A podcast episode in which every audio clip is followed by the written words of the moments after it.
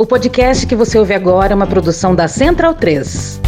Opa! Você gosta do nosso trabalho aqui? Então considere apoiar a gente lá no PicPay ou no apoia.se barra medo e delírio. Valeu! O deputado caçado Daniel Silveira, Desde quando instituição representa a democracia? Sempre, sempre, sempre. que está preso no Rio de Janeiro, O decreto da graça e do indulto é constitucional e será cumprido. está preso no Rio de Janeiro, fez uma carta dando a versão dele sobre a suposta trama golpista revelada pelo senador Marcos Duval. Tá aqui a bala de prata. A versão do Silveira, que diz que Marcos Duval A sua mão e meu pau. foi que levou o foi ele mesmo que levou o senador Marcos Duval para o encontro com o então presidente Jair Bolsonaro. Fiz um glamour. Depois de muita insistência, diz o Silveira, por parte do Marcos Duval. estratégica da persuasão. Meu pau em sua mão. Ô, Frota, chega aí. Pode deixar comigo. Ô, Cristiano, coloca uma trilha dramática aí. Vamos ler essa porra dessa carta aí. A verdade. Peraí, peraí. É pra ler esse hífen aí que ele coloca cada parágrafo, porra? Eu diria que não, mas eu, eu acho legal ler. Beleza, então volta a trilha aí. A verdade. Hífen, após audiência pública no Senado sobre, abre aspas, ativismo judicial, fecha aspas, retornei ao meu estado. Hífen, no dia seguinte, por volta das 19 horas, Marcos Duval me ligou solicitando um encontro com o presidente. Cristiano, vai colocando umas vírgulas aí pra não ficar chato, porra. Lê de novo esse começo desse parágrafo aí. No dia seguinte, por volta das 19 horas, Marcos Duval me ligou solicitando um encontro com o presidente. Pra conversar com doido, solto doido. Estranhei o pedido, pois nunca havia tido contato com ele, salvo ao acaso no parlamento. Amigo não, amigo caralho. Ele afirmou que tinha uma informação importante para passar ao presidente. Contudo, não passou o teor, horas. Disse se tratar do Alexandre de Moraes, mas não revelou nada a mim. É sério que ele escreveu esse horas aí mesmo? Escreveu bizarro, né? Pois é, continuando. Hífen, na semana seguinte o levei ao presidente. Claro, após avisá-lo que Marcos Duval insistir muito. É sério isso? Ele escreveu insistir muito? Nem para revisar a porra do texto, é isso mesmo? Pois é, eu tô só aqui lendo, Cristiano, porra. O presidente o recebeu como qualquer outro parlamentar. Mal pra caralho. A conversa durou pouco tempo, entre 10 minutos ou pouco mais. Presta atenção que é importante, pessoal. E peça que não me cobre que seja um cronômetro pra marcar tempo de uma porcaria de reunião que se tornou um circo por conta de um palhaço. Mas esse cara escreve mal pra caralho, hein? Caralho, cara, nem revisar que peço, peço que não me cobre. Não é peça, caralho. Pois é, Cristiano, a porra do texto vai pra tudo quanto é lugar, tá em tudo quanto é jornal aí errado. Tá, vamos seguir essa porra. Caralho, gente. Enfim, palhaço este que inventou uma história que torna-se cada vez mais ridícula pelo óbvio. Nem o presidente, nem eu jamais havíamos visto um membro da SWAT, CIA, FBI, Mossad e tutti quanti. Se o senhor é da SWAT, eu sou dos Vingadores. Portanto, por que pediríamos a ele, logo a ele, uma idiotice desta? Pô, Cristiano, ainda botou esse porquê aí junto. Ah, pode ser uma exceção, não é? Só um idiota roxo acreditaria nessa baboseira. Ademais, por que Alexandre de Moraes? Porra, por que junto de novo, cara? É uma pergunta, caralho. Eu entendo que os porquês são difíceis, mas esse, esse é o mais fácil de todos, caralho. Ademais, por que Alexandre de Moraes confessaria a ele, logo a ele, algo substancial que o incriminasse? É verdade. Tem que ser um completo idiota pra acreditar nessa história. E se fosse verdade, sequer existe crime. Estrategicamente discreto. Enfim, durante a famigerada reunião, Marcos Duval apenas elogiou o presidente.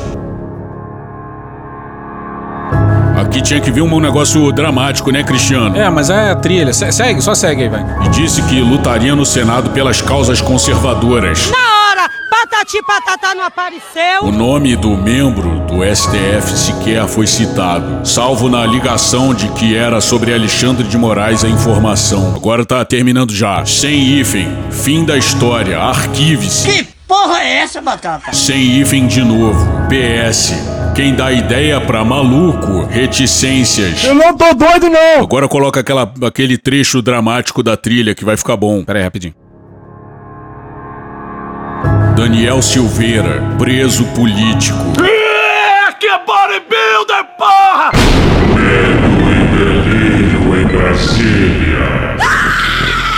Vocês percebem a loucura? Legal. Olá, bem-vindos ao Medo e Delírio em Brasília com as últimas notícias do que restou do Brasil. Bom dia, boa tarde, boa noite. Bom dia, porra. Por enquanto. Eu sou o Cristiano Botafogo. Cristiano, seu lixo. Cristiano, seu lixo. Seu lixo. Seu lixo. Seu lixo. Seu lixo. lixo. E Cristiano. Aquele verme maldito. Beijo, Cristiano. Seu lixo. E o Medo e Delírio em Brasília. Medo e Delírio, um beijo assim. pra eles, né? Foda-se o Medo e Delírio em Brasília. É escrito por Pedro Daltro. Um abraço, Daltro. E um beijo pro Pedro Daltro. Valeu, Pedro Daltro. Pedro Daltro. Pedro Daltro. Pedro Daltro. Pedro Daltro. Pedro Daltro. Pedro Daltro. Esse é o episódio dias 201 a 205. Ah, é? Foda-se. Bora passar pano? Não. Tá, mas bora tentar passar um pouquinho menos de raiva? Bora. Bora. Bora!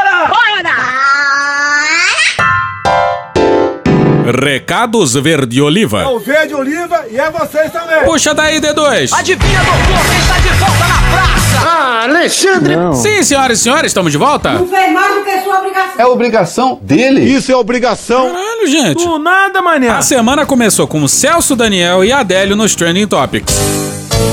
Sinal de que tinha alguma treta rolando pro bolsonarismo. Sinal de que a Marielle voltou a ser assunto. O mais recente desdobramento da investigação, que já dura cinco anos, é uma delação envolvendo um ex-policial militar que estava presente na cena do crime, dentro do carro em que estava o Rony Lessa, que foi quem puxou o gatilho. A execução da Marielle aconteceu em março de 2018, quando o Rio de Janeiro estava sob intervenção federal. Aqueles que não me conhecem, eu sou o General Braga Neto. Fui nomeado pelo senhor presidente da República interventor federal para a área de segurança na cidade, no estado do Rio de Janeiro. Aí os subiram a rampa do palácio e não sabemos por que motivo o caso nunca foi solucionado. Ministro, eu vou ser um pouco mais incisiva que o Leandro na pergunta. O assassinato de Marielle Franco é da noite de 14 de março de 2018. Nós tivemos todo o governo Bolsonaro aí durante esse período. O governo Lula assume em janeiro e pouco depois a PF entra no caso. E aí temos um avanço significativo com essa delação premiada e com todas as provas que são conseguidas. Houve alguma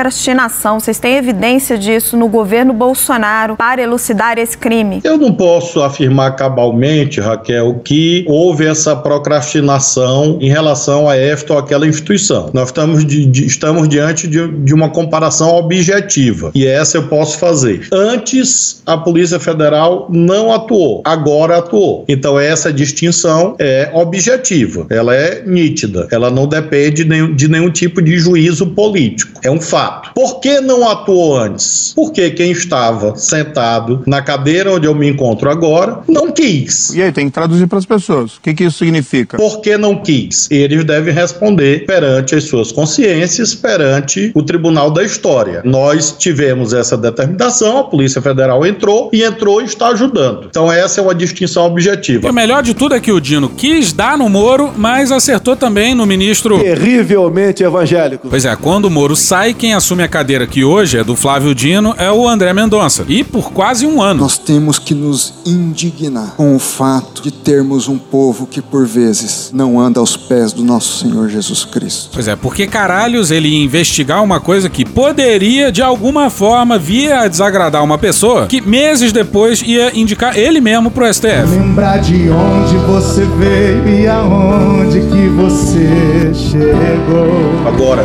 se o presidente da República anterior impediu, não quis, realmente eu não tenho nesse, nesse momento condições de afirmar. O que eu afirmo é que não foi feito e agora está sendo feito. Isso mostra uma vontade política diferente. E sempre lembrando isso aqui que vai seguir, ó, da nossa queridíssima Thaís Bilenque na Folha no dia 18 de março de 2018. O deputado federal Jair Bolsonaro, do PSL, o candidato a presidente mais identificado com a questão da segurança pública, não se pronunciou sobre o assassinato da vereadora carioca Marielle Franco do PSOL. Procurada pela reportagem, sua assessoria disse que ele está com intoxicação alimentar e não poderia falar. Comendo farofa e galinha outro dia, deu um arroto lá que lamento. Pois é, não poderia falar e nem tuitar, né? Por que será? Rimou. Segundo o assessor, sua opinião seria polêmica demais. Mano, cu, rapaz. Rimou. Aí, apesar do novo desdobramento, ainda não se sabe o que de fato importa, que é quem caralhos mandou matar a Marielle. É incrível o que aconteceu hoje no caso Marielle. Teve uma delação premiada que os investigadores dizem que pode abrir uma nova frente, mas tomara, porque até agora o que aconteceu foi que apontaram o dedo não para cima na direção dos mandantes, apontaram para baixo, no máximo para o lado, com esse bombeiro, por exemplo, que já se sabia que estava enrolado, ou o papel de um outro PM, e para anunciar essa delação, quem é que apareceu para falar? O ministro da Justiça. Isso mesmo, o Flávio Dino. O ministro não deveria falar sobre investigação ligação alguma. É, tá errado? Não tá, né? Ministro da Justiça não devia ser comentarista de inquérito. Mas vamos seguir. O que dizer do girão, hein? Indústria da maconha. Ele arrastou o Van Hatten. Churchill. Eu gosto de lembrar do exemplo do Churchill. Frases que valem tapa na cara. Winston Churchill. Eduardo. E o Magno Malta. A nossa luta contra o kit gay. Pra protocolar uma denúncia na ONU sobre violação de direitos humanos no caso dos presos pelo dia 8 de janeiro. Nós trabalhadores vamos manter esses caras presos uma vida boa. E tem que se fuder, acabou. Acontece que eles viajaram pra Nova York. E acontece também que as denúncias são protocoladas em Genebra, na Suíça. Que delícia, cara. Momento de uma cognição E incompleta. aí, o que tudo indica, o Girão inventou que eles foram dar, abre aspas, ciência ao embaixador do Brasil na ONU. Pô, pega aí. pega aí. Respeite a ciência. Pois é, dar ciência ao embaixador. Seu Rolando Lero. Em primeiro lugar, nós fomos extremamente bem recebidos, não apenas pelo embaixador Sérgio França, mas a sua equipe. Inclusive, pessoas ligadas aos direitos humanos, né, com muita experiência. É um escritório que tem 50 eh, pessoas trabalhando, tradicionalíssimo. E ele acolheu, recebeu, eh, trocamos algumas ideias dos próximos passos. Mas vamos deixar essa trinca de personagens Obtuso. pra lá. Porque isso aqui virou mix de insanidade logo no começo do episódio. Tá proibido. E a grande verdade é que a gente não pode ver um militar falando abobrinha que a gente vai logo assistir pra poder se indignar com propriedade. Aconteceu um painel promovido pelo IRI, que é o Instituto para a Reforma das Relações entre Estado e Empresa. O painel tinha como título O Exército Brasileiro e a Defesa Nacional. E teve a participação, dentre outros, do comandante do Exército, o general Tomás. A gente está na bolha, todos nós estamos na bolha. Todos nós somos da bolha fadada, da bolha militarista, da bolha de direita, da bolha conservadora. A maioria de nós somos dessa bolha. O general Fernando Azevedo e Silva, ex-ministro da Defesa de Bolsonaro. As Armadas são disciplinadas. O general Etchegóin. As Forças Armadas seguem cumprindo o papel dela, é nítido. E os civis que os militares adoram, como o Raul Jungmann e o Nelson Jobim. E justiça seja feita, o Nelson Jobim ligou um grande do foda-se. Vamos ligar o foda-se pra você. E falou diretamente da mesa de operações do BTG Pactual, do qual ele é sócio. Eu sou rica! Atendeu algumas ligações, Alô. conversou animadamente com o pessoal que tava em volta, se distraía no zap. Tudo isso enquanto o comandante falava. Legal. E logo nos primeiros segundos, o Nelson Jobim abriu um chocolate ruidosamente. Três chocolatinhos e meio. Desconcertando o general Etchegóin. E, e indo muito além disso, as missões. é, é, as missões complementares. Que maravilha. Pois é, o mestre de cerimônias era o general Etchegóin. Uma pessoa muito simpática. O painel durou uma hora e 18 minutos. E boa parte do tempo foi uma apresentação dalanhólica do general Tomás. Hoje é o dia de chorar. Ah, bora pro que interessa. Então, falar rapidamente sobre. Você falou da, da recente pesquisa IPEC. A gente recebeu com muita satisfação, porque a gente tem aqui o IPEC histórico e a gente está efetivamente na média. Você é o bichão mesmo, hein, Pois doido? é, o general tá falando de uma pesquisa do IPEC sobre o índice de confiança dos brasileiros. O Exército ficou em quinto lugar com 66 pontos, atrás de Corpo de Bombeiros, Polícia Federal, igrejas e escolas públicas. Pois é, por essa pesquisa aí o Brasil confia mais nas escolas públicas que nas Forças Armadas. Muito bom, muito bom. Chupa, mano! Eu disse toda. E aí? E o general não consegue esconder a própria surpresa com os números. Por que será? É, até em relação ao ano passado, a diferença foi de um ponto percentual. Eles estavam com 67 o, o, o ano passado e hoje está com 66. E a gente teve, sabe que teve um ano, um final de ano conturbado, com muita, é, é, muita, é, é, é, muita, é, é, Fala logo, porra. exposição midiática. Por que será? Então, isso prova que os valores, eles são percebidos pela população e, e a atuação da, da força, ela é respeitada. Com certeza. Forças Armadas, filha Calma. Tem outras pesquisas que apontam uma desconfiança maior em relação às Forças Armadas. Mas vamos seguir em frente, porque tem elogio ao Múcio. Zé Moço, me permite, eu sou apaixonado por você, Zé Moço. Não, outro, porra. A gente tem sido muito considerado e muito ouvido. O ministro da Defesa é uma pessoa muito hábil, é, é uma pessoa que, que transita muito bem com, com, com as forças, ele se coloca muito bem na, na relação institucional, conduz os comandantes de força nessa área com muita tranquilidade, nos dá muita segurança e nos ajuda a, a responder às indagações. Porra, tá errado. A gente tem tido a possibilidade de conversar e conversar bem. Então, a, a- minha ideia é extremamente positiva, porque a questão é, é a seguinte: se nós somos a- apartidários, isso significa que a população pode ficar tranquila. Aqui é um alerta pra todo brasileiro. Grito de alerta. susto, caralho! Ela tem que ter a confiança. É tarde demais. Porque a gente tem, hoje, a gente tem um mantra. Não houve nada. Nossa democracia, ela foi preservada. Apesar de você. Repara como ele fala em mantra. Narrativas. Ela foi preservada. Ela, ela transpôs um obstáculo. Ela transpôs um obstáculo. Muito obrigado, comandante Vilas Boas. O que nós já conversamos morrerá entre nós. O senhor é um dos responsáveis por estar aqui. O que a gente tem que tirar do imaginário das pessoas é um- uma percepção de ameaça, uma percepção de ameaça, uma percepção de ameaça, uma percepção de ameaça, uma percepção de ameaça. Começa levantando a própria bola, dizendo que tem a confiança da população, e aí poucos minutos depois tá dizendo que as Forças Armadas são entendidas como uma ameaça. Paradoxo, chama isso aí. Essa percepção de ameaça não pode existir. Clube Militar. Notas de repúdio diariamente. Porque a nossa concepção de de de de de de de de de de de de de de de de de de de de, de trabalho é uma sujeição completa aos ditames constitucionais. Eu acho que isso está muito pacificado dentro do imaginário da própria força. Será mesmo? Não parece. eu acho que não, tá ligado? Sim, eles seguem os ditames constitucionais dessa Constituição aqui, ó. Quando, após tantos anos de lutas e sacrifícios, promulgamos o Estatuto do Homem, da Liberdade e da Democracia, bradamos por imposição de sua honra. Temos ódio à ditadura, ódio e nojo. Os generais adoram essa Constituição e vão defendê-la até o fim, tá ok? Dentro das quatro linhas da Constituição. Dentro das quatro linhas. Fora das quatro linhas. As quatro linhas da Constituição. As quatro linhas da Constituição. Mas vamos seguir porque tem vários recadinhos.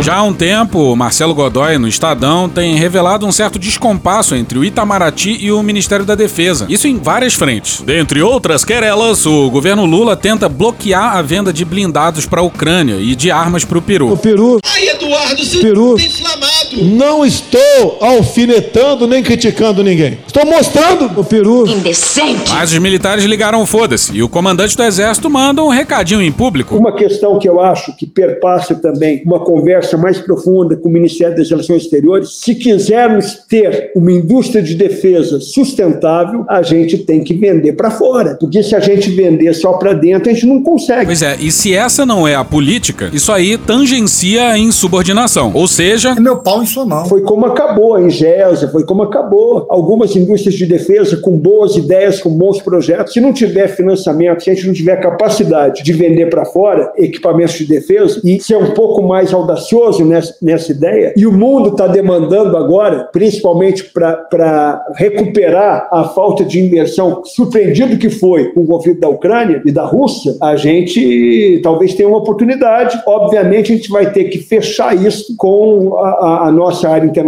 com o Ministério das Relações Exteriores, para ver o que é pertinente, o que não é pertinente. A decisão sempre cabe, vai passar pelo ministro da Defesa, presidente da República, chanceler. O presidente fala a última palavra, mas o presidente fala a última palavra, mas, mas, mas, mas. Pois é, a última palavra do presidente, mas o general mete um mais aí. É o caralho. Sem isso, a gente vai ficar sempre um passo atrás. Aí o general passa a palavra ao número 2 do exército, o chefe do Estado-Maior. É, pegando um gancho ainda na pergunta de ao Fernando sobre portfólio estratégico versus orçamento. Nosso orçamento é pequeno, é um fato. Ah, Tadinho. Tadinha, que barra. Pois é, os militares precisam de mais dinheiro. Braga Neto e militares do governo receberam super salários de até um milhão de reais no auge da pandemia. E nem todo o orçamento executado pelo Ministério da Defesa é para a função defesa. Tem coisas que não são exatamente defesa, por exemplo, Calha Norte, por exemplo, fiscalização de produtos controlados, isso não é defesa. Podia usar o orçamento pra comprar um microfone melhor. Porra. Tá, mas o que também não é defesa é pagar filha de general. O que também não é defesa é ficar pagando pensão pra família de morto-vivo. Um morto.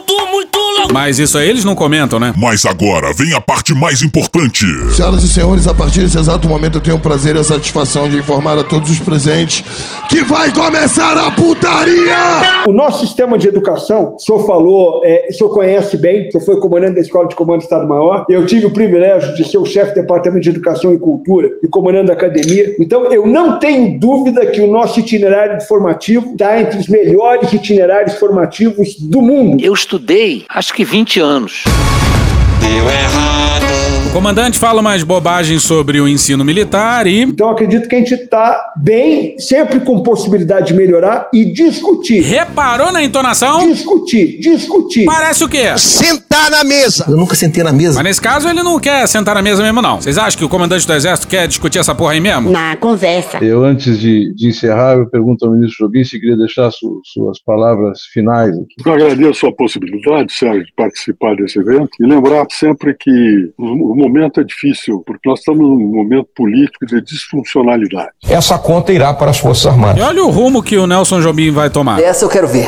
Não, não quero ver, não. E essa disfuncionalidade atinge, inclusive, as, as decisões que possam ser tomadas pelo governo e pelo Poder Legislativo, pelo Executivo, em relação às finalidades das Forças Armadas. A nós nos parece um aliado dos militares dando o recado de que não é pra mexer num 4-2. Tem vários generais ali, mas esse recado final coube a um civil sócio do BTG Pactual. Não tem problema nenhum. Precisamos estar atentos a tudo isso, porque há um equívoco, um grande equívoco da visão que tem alguns setores políticos brasileiros em relação à finalidade e às ações das Forças Armadas. E agora vem uma fanfic maravilhosa. Desconhecem por completo. Eu me lembro, o Sérgio, que quando nós estávamos no Ministério da Defesa, se falava, criticava-se muito o problema dos ensinos, do ensino militar. Aí nós fizemos uma longa passeata, caminhando por todos para entender o ensino militar. E quando eu fui conversar com aqueles que criticavam, eu perguntei: você se refere a quê? Eles não conheciam nenhum currículo de, de ensino militar. Era uma, uma, uma visão, digamos, sobre o nada, porque nada eles tinham na cabeça. Que merda. Pois é, os civis que pedem a reforma do currículo militar não sabem nada sobre educação militar. E foi assim que o painel verde-oliva acabou. Recado, não tem nada pra mudar nas Forças Armadas, não. O comandante diz que eles não podem ser vistos como uma percepção de ameaça. Mas, primeiro, não fizessem o que fizeram na história do Brasil inteiro. Segundo, admitam alguma reforma. E terceiro, parem de recadinhos e ameaças. Ah, e lembrando só que o Múcio continua ministro da Defesa, hein?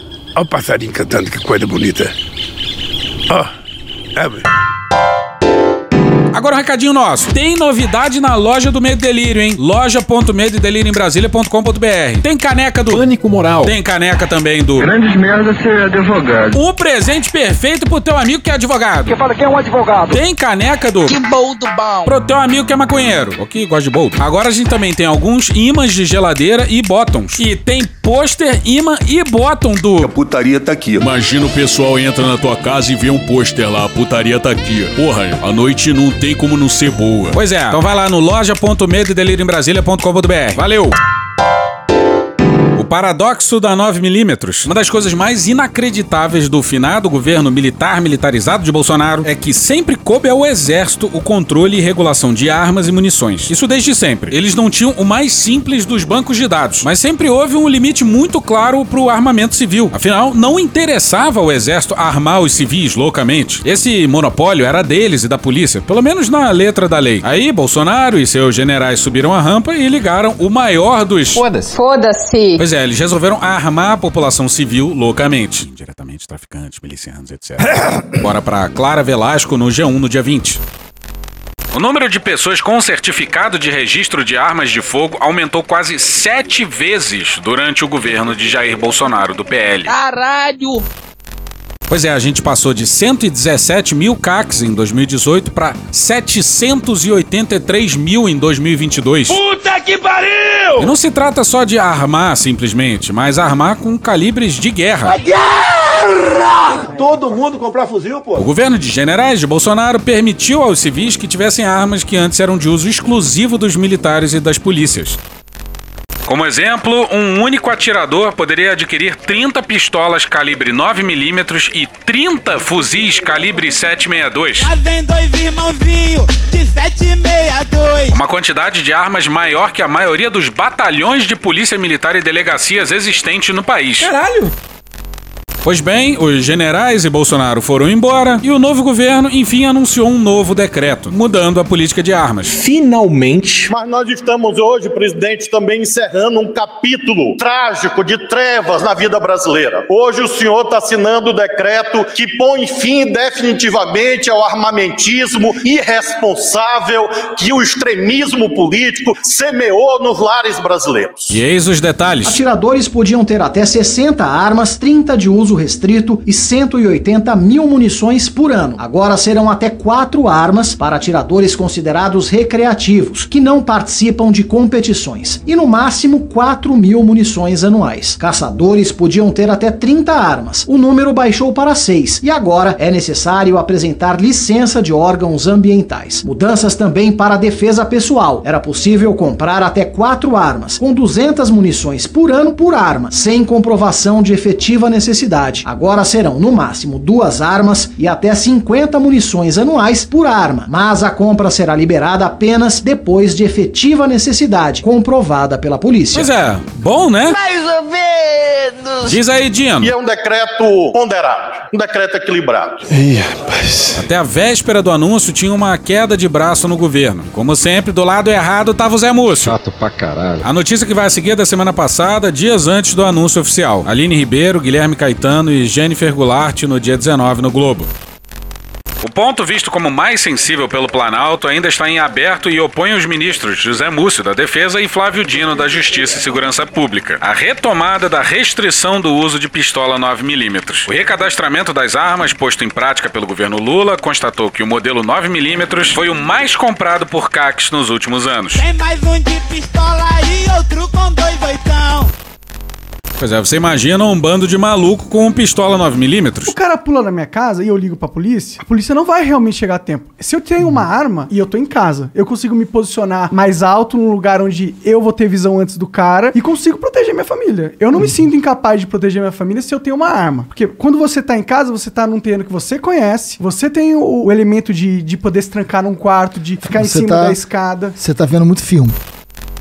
Sendo a pistola banida ou liberada, uma das ideias do governo é garantir a posse e o uso dos acervos adquiridos sob a regra anterior, avaliando ser difícil retomar as milhares de armas disseminadas durante o governo de Jair Bolsonaro do PL. A precisão do disparo, o recuo ínfimo e a maior capacidade de tiros num único carregador tornaram a 9mm a favorita dos CACs. Do outro lado, especialistas defendem a retirada desse armamento de circulação por seu alto poder de transfixação, ou seja, sua capacidade de atravessar um alvo e atingir duas pessoas com um único disparo. Segundo eles, a 9mm é mais perigosa e deveria ser realocada dos CACs para os profissionais das forças de segurança. Pois é, é óbvio. Mil vezes sim, mas não pro Múcio. Pro Múcio não. O Ministério da Defesa tem se posicionado nas reuniões para que não seja alterado esse item nem ampliada a restrição ao uso de pistolas, ponto que conta com o apoio do Exército. Integrantes da força ouvidos pelo Globo temem prejuízo em médio prazo e eventual desemprego que a mudança possa gerar na indústria do setor.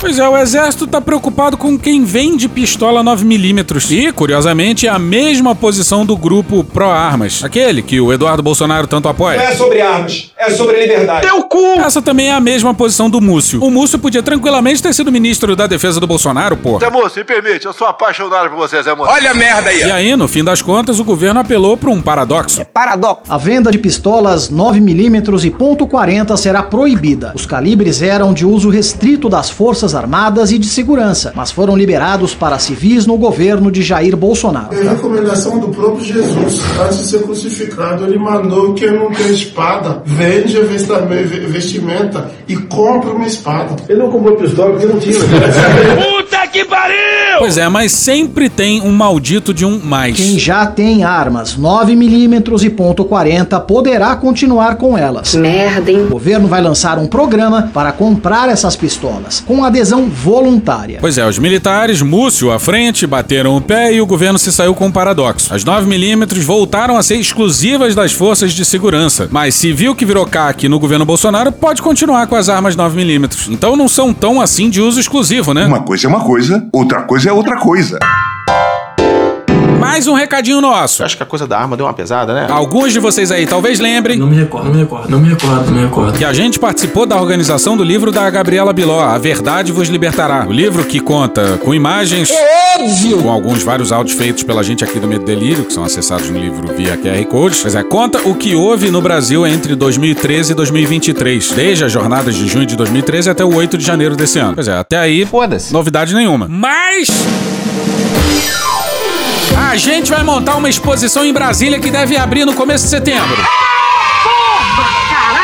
E a nossa editora, a Fósforo, vai dedicar o lucro da venda dos livros comprados no site deles e só no site deles Porra. de agora até o final de agosto para financiar a exposição. Então, se você ainda não comprou ou quer dar de presente, compra lá no fósforoeditora.com.br barra catálogo barra a traço verdade traço voz traço libertará. Não custa nada, cara. Na verdade, custa, é. Custa o preço do livro, custa o frete. Cala a boca! Então, se der, vai lá no site da Fósforo Editora, fósforoeditora.com.br, encontra nosso livro lá na busca do site. Então é só pesquisar Editora Fósforo Verdade no Google, que já aparece. O apoio pra exposição só funciona comprando pelo site da editora. E a exposição tá ficando do caralho, hein? Sem mais, atenciosamente, medo e delírio. Dia 8. Vamos continuar falando de CAC. Toda hora, um saco. Porque os CACs tiveram um papel fundamental no dia 8 de janeiro. Esse, Braga Neto, é o nosso exército. Bora pro Rafael Soares no dia 16 no Globo.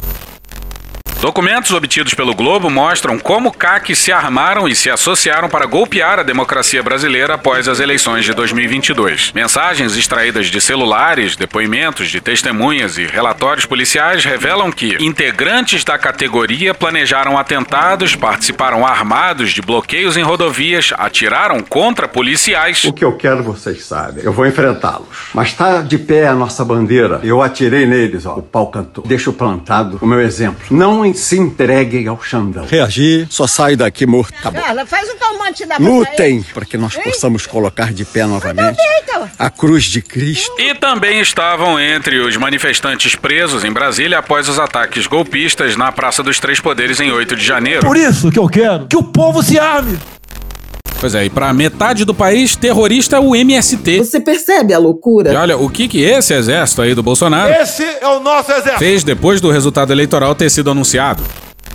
Em Rondônia, CACs armados fizeram bloqueios numa rodovia importante do estado e obrigaram comerciantes a fecharem seus estabelecimentos após a derrota de Bolsonaro. Testemunhas contaram ao Ministério Público que, nas semanas posteriores às eleições, Omar Roberto Sadeg, Alexandro Rosa de Miranda, Silvestre Silva Verling e Ronivon Dias Borges, todos atiradores esportivos certificados pelo Exército residentes em Colorado do Oeste, no sul do estado, se juntaram para proibir o tráfego de veículos na BR-435, principal rota da produção agrícola da região.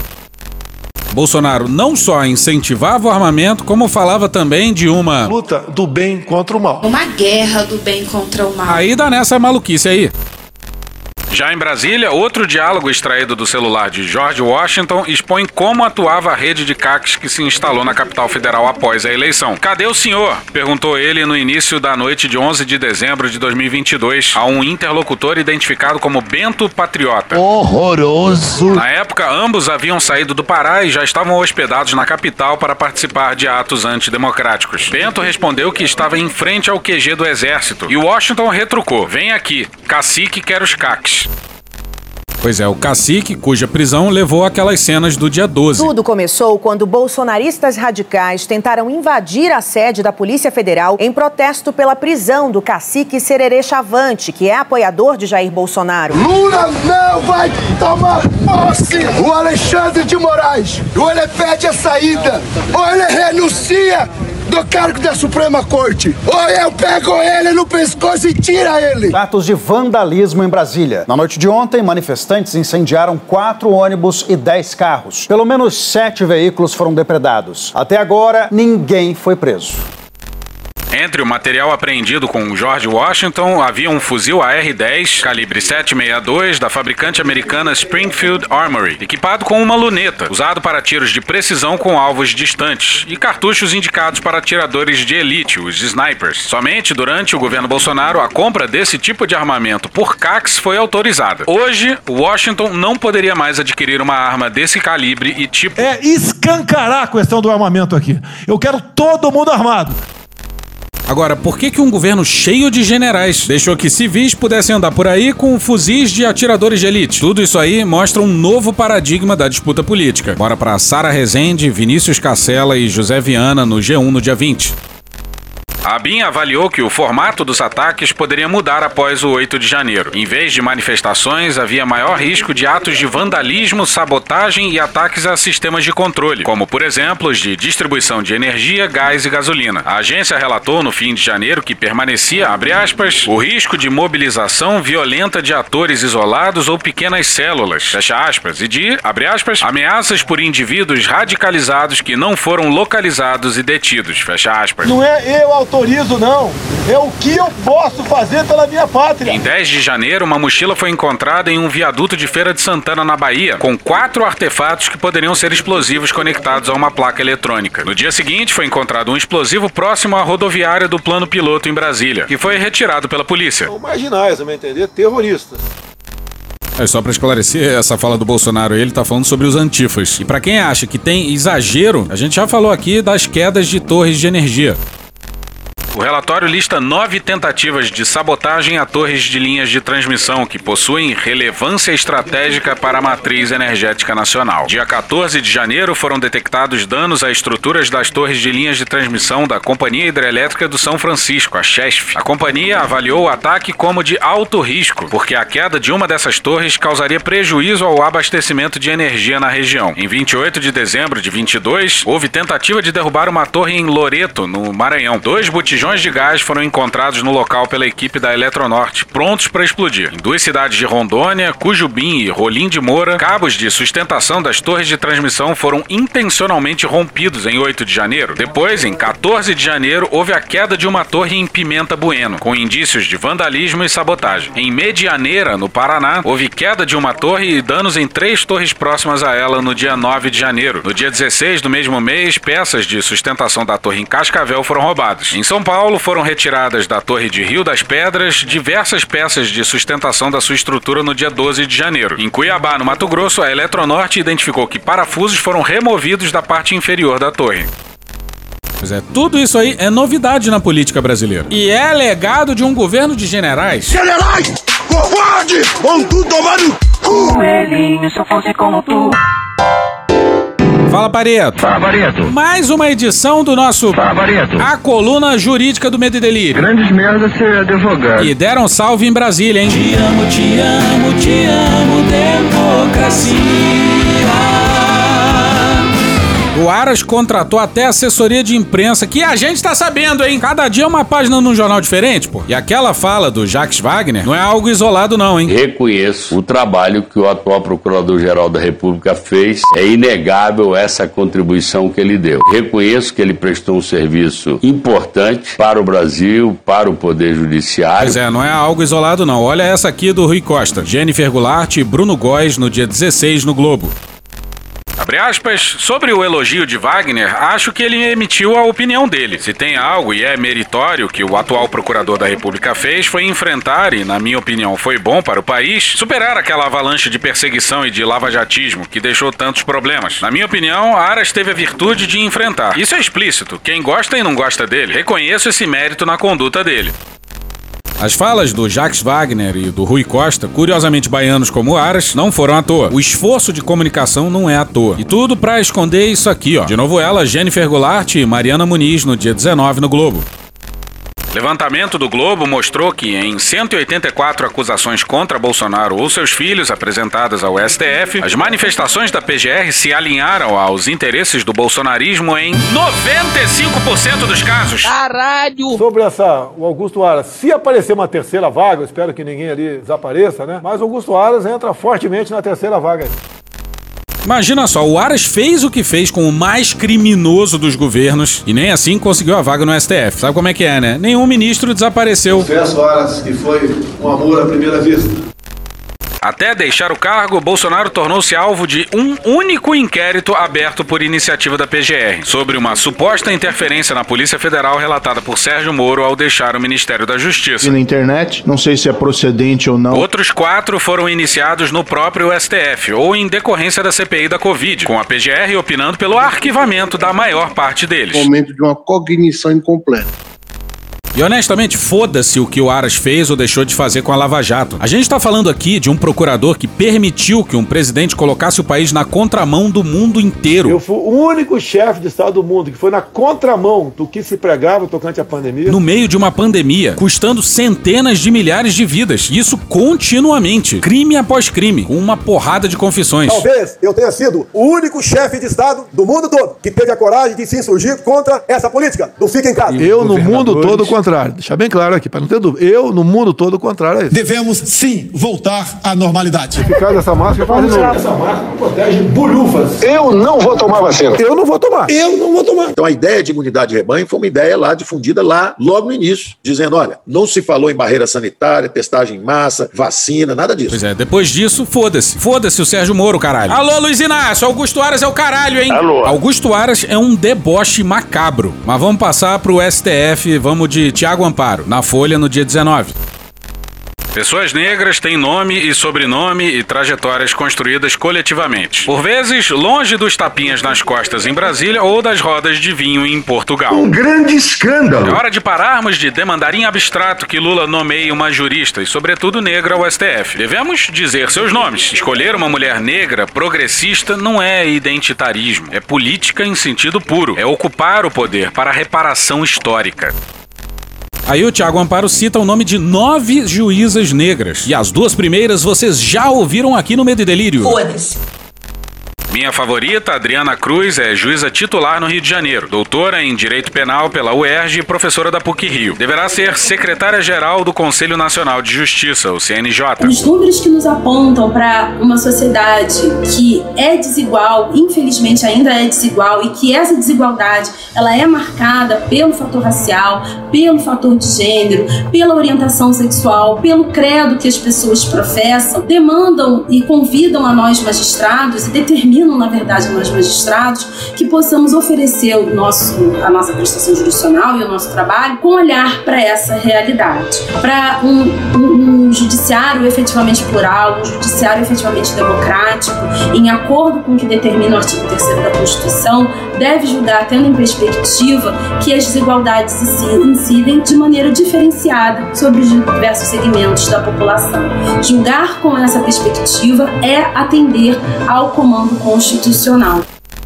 O segundo nome citado pelo Tiago é o da Karen Luiz Souza, do TJ do Rio Grande do Sul, que ocupa o Comitê Executivo do Observatório de Direitos Humanos do Poder Judiciário no CNJ e auxilia a Rosa Weber. Foi a Karen quem mais mereceu destaque no nosso episódio sobre a indicação do Zanin, que a gente não gostou muito, né, mas tudo bem. Nesse sentido, eu entendo que um dos maiores desafios do Poder Judiciário seja o de reconhecer que a sua composição é decorrente do racismo estrutural e institucional existente no nosso país. A magistratura brasileira é composta por menos de 2% de juízas negras. Isso se revela, se traduz uma verdadeira anomalia na medida em que nós, mulheres, compomos mais de 50% da população brasileira e nós, pessoas negras, também somos mais de 50% da população brasileira. Mas, e sempre tem um maldito mais. Infelizmente. Tudo indica que o Lula não vai indicar uma mulher negra. Se muito, ele vai indicar uma mulher e olhe lá. Porque sabe como é que é, né? Ficaria meio feio colocar um homem no lugar da Rosa Weber. Aí surgem nomes de juízas brancas. E a gente deve confessar que o primeiro nome citado balançou a gente. Essa é pra machucar, vai.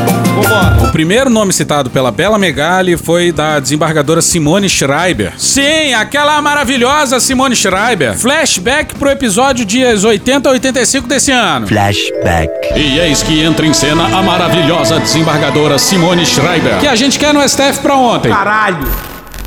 Em voto decisivo, a desembargadora Simone Schreiber disse que o judiciário reluta em lidar com o seu passado e adotar um modelo adequado às obrigações assumidas pelo Brasil no plano internacional. Pra caralho! Chora daí que eu choro daqui.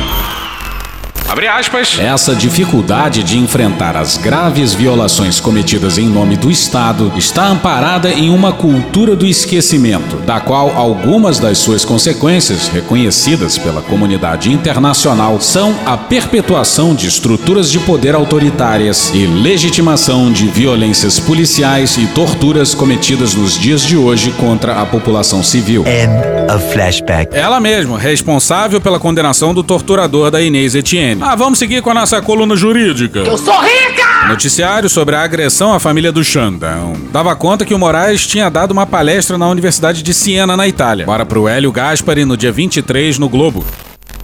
O ministro voltava de uma palestra na Universidade de Siena, cuja faculdade de Direito completará mil anos em 2040. Caralho! Dias depois, o caso ganhou um outro aspecto. O repórter Eduardo Oineg mostrou que o Fórum Internacional de Direito, ao qual Moraes compareceu, era um evento patrocinado pela Unialfa, que tem uma faculdade de Direito em Goiânia. O fórum começou em Valladolid, na Espanha, e continuou em Siena. Dos 31 conferencistas, 20 eram brasileiros e 11 eram da Unialfa. Essa universidade, por sua vez, pertence ao grupo José Alves, que tem várias atividades, entre elas a venda de remédios com a Vitamedic. Pois é, tá parecendo que Gilmarzão fez escola. Uma de suas marcas é a ivermectina, prima da cloroquina. É bem isso, mas vocês entenderam, né? 15 dias antes do Fórum Internacional de Direito, a Vitamedic e a Unialfa foram condenadas pela Justiça do Rio Grande do Sul por causa do apoio que deram ao curandeirismo bolsonarista. Olha a merda!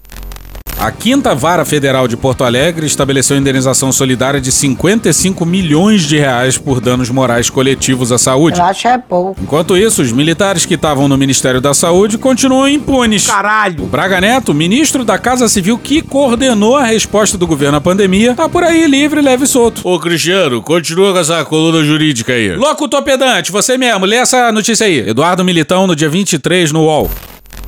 O levantamento do UOL e folha de pagamento de tribunais brasileiros mostra que metade dos magistrados recebeu salários mensais acima do teto constitucional de 41.600 reais brutos nos meses de abril e maio. Eu estou falando que é muito? 41 mil reais por mês é muito? Ah, Vocês estão já delirando. Ah, pode ficar comentando matéria no meio da matéria não, rapaz. Olha, você me perdoe, Cristiano, é que eu me sensibilizei com o drama financeiro do magistrado brasileiro. Eu não tinha noção que era tão grave. Mas tá, volta tá, voltando aqui. Em abril, 11.900 juízes, desembargadores, ministros e conselheiros da ativa e aposentados eram mais do que os ministros do STF, cuja remuneração baliza o teto constitucional dos servidores públicos. Ah, peraí, o ministro do STF ganha isso? É por isso que ninguém quer ser ministro do STF. Não é pra comentar não, porra! Em maio, os salários de 12.200 magistrados superaram o teto.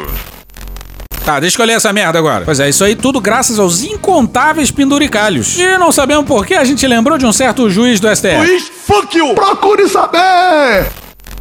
Os magistrados têm ganhos extras que não são limitados pelo teto constitucional. Brasil bagunça. Entre essas verbas estão valores de diárias, auxílio moradia, licenças prêmios convertidas em dinheiro e adicionais por tempo de serviço recebidos retroativamente. Também é permitido que a soma de férias e do 13º salário ou subsídio mensal exceda o teto. Vale tudo, vale tudo, vale. Vale tudo. Pois é, parafraseando Paulo Guedes, é uma retroatividade danada. Uma festa danada. E o pessoal legisla em causa própria, claro. Para os tribunais, os salários acima do teto são legais, porque se baseiam em resoluções do CNJ, Conselho Nacional de Justiça, e decisões judiciais, algumas delas dos próprios tribunais. Que beleza. Pois é, e tem juiz tirando mais de 100 mil por mês. Isso só acontece com juiz e general. Vergonha nenhuma de ter sido bem pago. Eu tenho vergonha do que eu recebo no exército. Isso eu tenho vergonha. Eu tenho vergonha. Agora, do dinheiro que eu recebia no COB, eu ganhava honestamente. E foi a única vez, eu sempre brinco isso, foi a única vez que eu ia no restaurante e olhava olhava o cardápio pelo lado, pelo lado esquerdo. Eu sempre olhei no restaurante, eu e meus filhos, o cardápio pelo lado direito. Coitado. Quase 4% de todos os contra-cheques de abril e maio, 1.885, superaram 100 mil reais. Caralho. Caralho. Caralho. Caralho! Caralho. Caralho. Caralho. Caralho! Caralho. Caralho, deu branco. Caralho. Caralho. Caralho. Caralho. E pro que vai a seguir, a gente precisa do Léo Santana.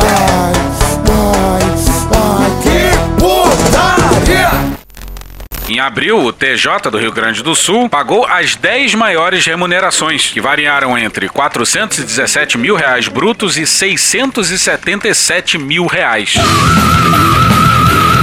O tribunal atribuiu os valores a licenças prêmio, folgas de três meses a cada cinco anos não gozadas e, por isso, convertidas em dinheiro. Ao todo, 640 magistrados da corte receberam o benefício em espécie.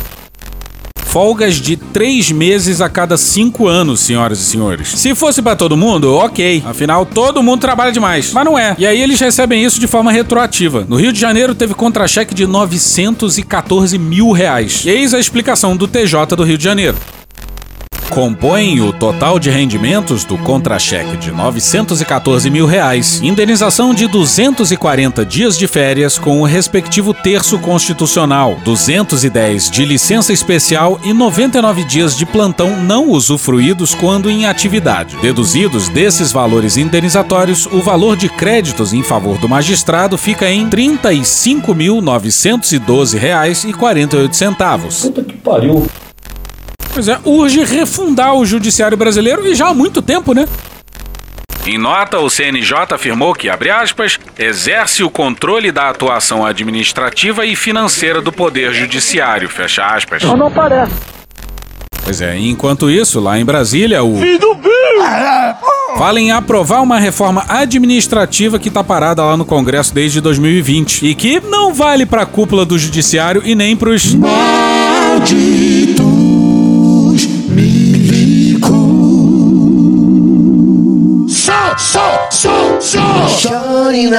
E hoje a gente fica por aqui. Esse episódio, os áudios de CNN, Brasil Metrópolis, Franciel Cruz, Globo News, Poder 360, TV Senado, Drauzio Varela, TV Justiça, Gil Brother, Hermes e Renato, Casimiro, Galãs Feios, Angu de Grilo, Sâmia Bonfim, Maria Rita, Xadrez Verbal, Mônica Debole, Breno Pires, Não Inviabilize, Alfredo Rolo, Natuza Neri, Porta dos Fundos, História Pública, Estúdio CBN, Petit Jornal, Meteoro Brasil, Podcast Pauta Pública, Professor Pasquale, Carla Bora, Planet Ramp, The Noite, Rádio Band News FM, Band Jornalismo, Pepeu Gomes, Jornal o Globo, Dom Juan, Esse Menino, Opaí, ó, Jornal da Band, Daniel Furlan, TV Brasil, UOL, Escolinha do Professor Raimundo, Rede Globo, Frank Sinatra, Roteirice, Choque de Cultura, Iri TV, Jorge Benjor, TV Câmara, Ivete Sangalo, Falha de Cobertura, Diogo Defante, Maria Betânia, Raça Negra, Chico Buarque, Unidos do Cabo Sul, Thiago Rodrigo, Vai Que Cola, Bonde do Tigrão, TV Câmara Distrital, Câmara dos Deputados, Cara Tapa, Diário do Sertão, O Poderoso Chefão, Bob Marley, George Michael, Juliane Furno, Leandro Rassum, Cidinho e Doca, Gaveta, Atila Yamarino, Pânico, Flow, DPF Tubes, Midcast, Cara do Engarrafamento da Brasil, Jair Me Arrependi, SBT News, Pesadelo na Cozinha, 96 FM Natal, Desmentindo Bolsonaro, Itatiaia, Rio Carnaval, Jovem Pan News, Moreira da Silva, AFP, Valentina Bandeira, Associação dos Juízes Federais do Brasil, Menos é Mais, Cartoon Network, Programa Cadeia, Alerge, Tim Maia, Turma da Mônica, Léo Santana, Massacration, Bahia Cast, TV 247, TV Quase, ICL Notícias, Guilherme Boulos, Banda Ed, Podcast e The Office. Thank you! Se quiser e puder, pinga um lá pra gente no PicPay ou no apoia.se barra medo e delírio. Porra, doação ao caralho, porra. Não tem nem dinheiro pra me comprar um jogo de videogame, moro, cara? Assina o nosso feed no seu agregador de podcast favorito e dá uma olhada nas nossas redes sociais. E também no loja.medoedelirioembrasilha.com.br. Eu sou Cristiano Botafogo, o Medo e Delírio em Brasília é escrito por Pedro Daltro e um grande abraço. Bora passar pano? Não. Mas bora passar menos raiva? Bora.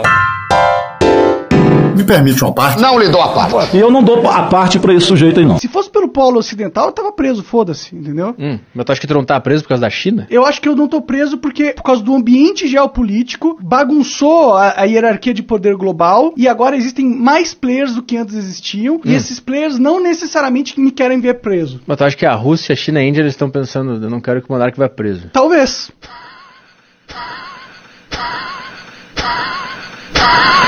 Você acha que o Putin Não o Putin, tá com isso cara. na mesa? Não, cara, você você Não, acha que entendeu. funciona assim? Tem- eles têm muitos agentes, entendeu? Acabou? Não. Agradecendo mais uma vez, então, a presença de todas essas autoridades. E quem diria, hein, presidente Bolsonaro? A imprensa sempre dizendo que o senhor é homofóbico, racista, aqui filiando um negro meio viado, né? Mandar um abraço hétero pro Holiday aqui. né? O Holiday era contra o Bolsonaro, né? E aí ele dizia o seguinte: a entrada de Bolsonaro no PL de Valdemar da Costa Neto apenas escancara a falta de escrúpulos do presidente que se elegeu com discurso contundente contra a corrupção. Ele nunca interessou valores ou princípios. Tudo vale em nome do poder. Flashback. Então o Bolsonaro traiu a confiança dos brasileiros. Ele não foi colocado lá porque era um herói, ele não foi colocado lá porque era um mito. Eu votei no Bolsonaro sabendo que ele era um jumento, mas votei nele esperando um mínimo de honestidade, um mínimo de decência, que era o que faltava. E não teve. Além de burro, é corrupto. Além de burro, é cara de pau e traidor. End of flashback. Acabou? Acabou, acabou. Beijinho, sigamos com muito amor e poesia. Acabou? Ouve a voz do seu períneo. A boca é um ânus da face. Varanda do pum. Lexotan não se toma na veia. Quando você é jovem, qualquer pessoa que tem um baseado vira seu amigo. O Bolsonaro sendo atropelado. Tô de acordo. Fazer as pessoas passarem fome. É isso. Cenoura, cenoura, cenoura. Mais ou menos isso. Conversa de bêbado. Não é proibido no Brasil transar. Nem todo mundo reage bem a um eletrochoque, né? Antigamente as pessoas ainda coçavam a virilha, hoje nem isso coça mais. Agora em setembro vai entrar o grosso. Um opalão, um chevette, um gol bolinha. Nem todos os brinquedos têm a responsabilidade anatômica de um lango-lango. Ai, que dor no meu pau! Eu sou especialista em pau. É a piroca. Eles têm um pênis. Cadê os machos? Desculpa. Desculpe. Desculpe. Desculpa. Desculpe. Agora eu quero ver se realmente Augusto Aras tem amor pela democracia. Ele falou tanto, né? Te amo, te amo, te amo, democracia, como diz o poeta e a música lá do Medo e Delírio. Agora eu quero ver, senhor Augusto Aras. Digo logo que não farei nada de concreto. Peço venha a Vossa Excelência para esse refrão. Dizia o poeta, ele falava todo dia: Te amo, te amo, te amo, democracia. Como dizia o poeta, ele falava todo dia: